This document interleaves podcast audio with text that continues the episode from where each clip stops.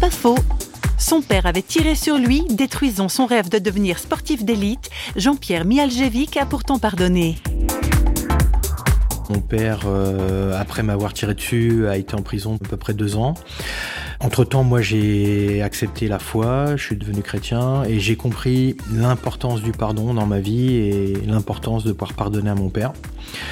Mon père était quelqu'un de très fier, mais la façon dont il l'a exprimé, c'est qu'il me tenait dans ses bras, on pleurait, il venait de sortir de prison, et j'ai dit à mon père, papa, tout est pardonné. Et mon père s'est mis à pleurer, et il m'a pas lâché pendant cinq minutes en pleurant.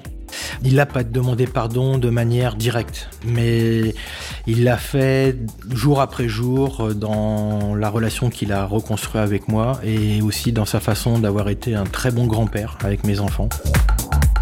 C'est pas faux, vous a été proposé par Radio Réveil.